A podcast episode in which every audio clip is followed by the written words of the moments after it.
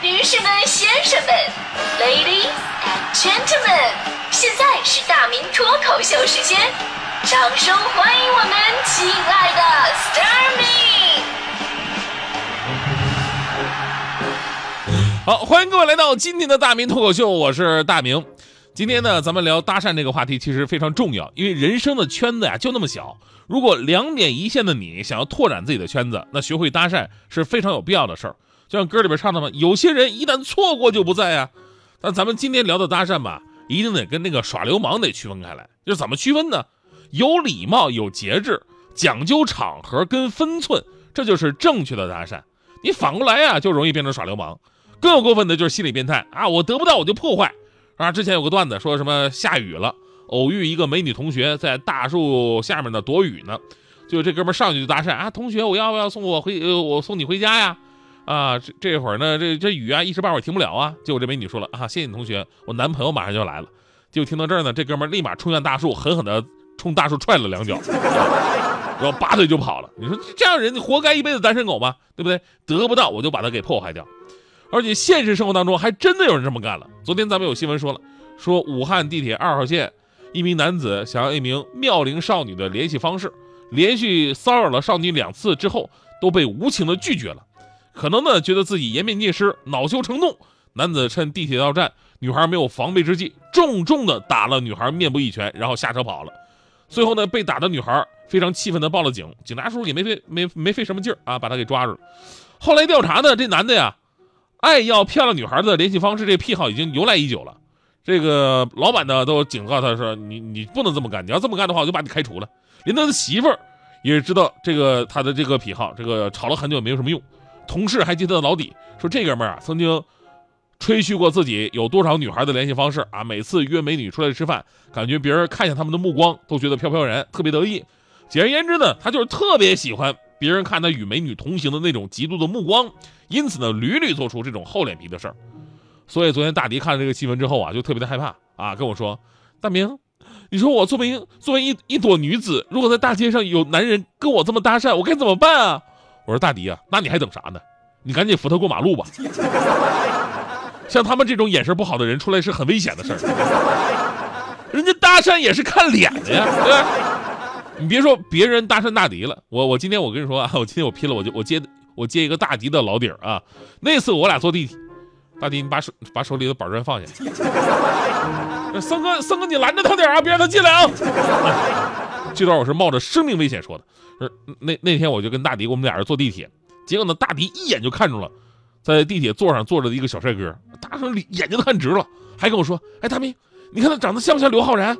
啊，这完事死皮赖脸挤到人家小男孩面前站着啊，然后就盯着人看，把人家盯的是毛骨悚然的。大迪呢，当时可能也想要人家电话、微信什么的，但是不好开口，然后欲言又止，没办法，只能含羞的看着那个男孩。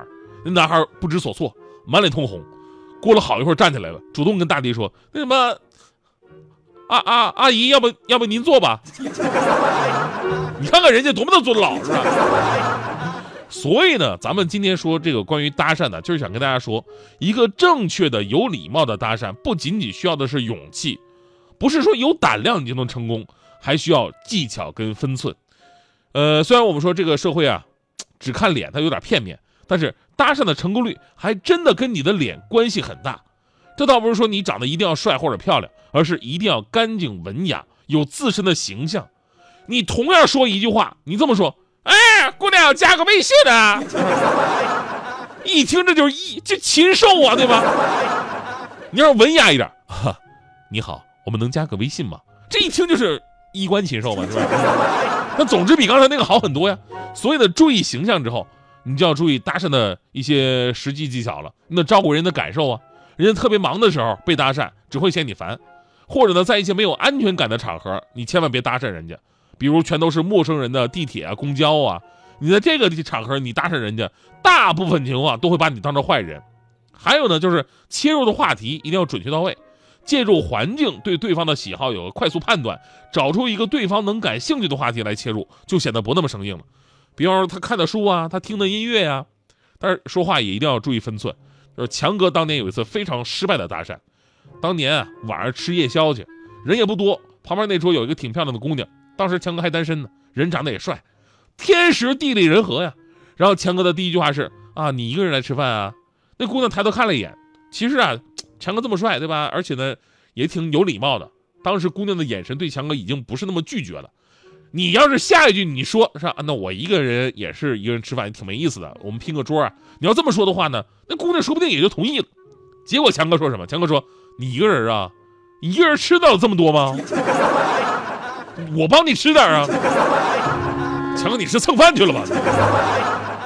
最后一个要点就是一定要坦诚，好好介绍自己，认真回答对方的问题，让对方觉得吧，你是真的因为心动了才来搭讪的。其实你是一个好人，你不总这样，是吧？而回到我们刚才那个新闻本身，就是怎么样跟陌生异性要到他们的电话，其实也是需要技巧的。你可以用点技巧，比方说，哎呀，我这手机没电了，呃，借他的手机打个电话，其实是给打给自己的。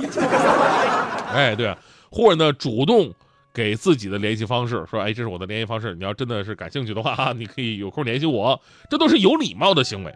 当然，我们也说，如果不是在正常的社交场合，啊，你上来就要人的电话呢，其实不是一种正确的搭讪行为。你比方说大街上、地铁上都是陌生人走动的地方，你上来就要人家电话，你不可能成功。而且就算成功了，他有风险。你想想，这种情况都能答应你的人，他得是什么样的人？这个我有亲身经历啊。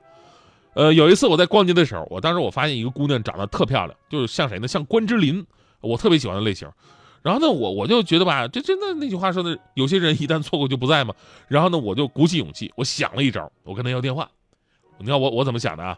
我这招非常到位。我趁我趁那个女孩坐着休息玩手机的时候，我呢就蹭到她旁边，然后拿着我的手机问她，我说：“哎。”姑娘，我我我这我新买的我新买的这个手机我不会用，这会议模式是哪一个呀？女孩肯定觉得没什么呀，对吧？这现在像我这种老老人，对吧？不会用手机很正常。然后呢，就就帮我把调试了，调到会议模式。我说，哎呀，这个行吗？真的是行吗？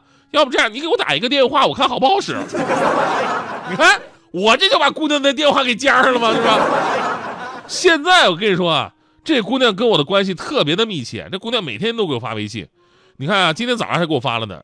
早上他他的微信是这么说的：说操盘部通知下午统一布局拉低牛股，呃，有意向请回复跟安排仓位。给你一支 T 加一 T 加二快票，先赚钱后分成，不赚钱以后绝不打扰。所以你们看看都自己手机啊，这是不是咱们微信的共同好友？这个。你爱咖啡低调的感觉偏爱手机的音乐，怪得每一个小细节，如此的对味。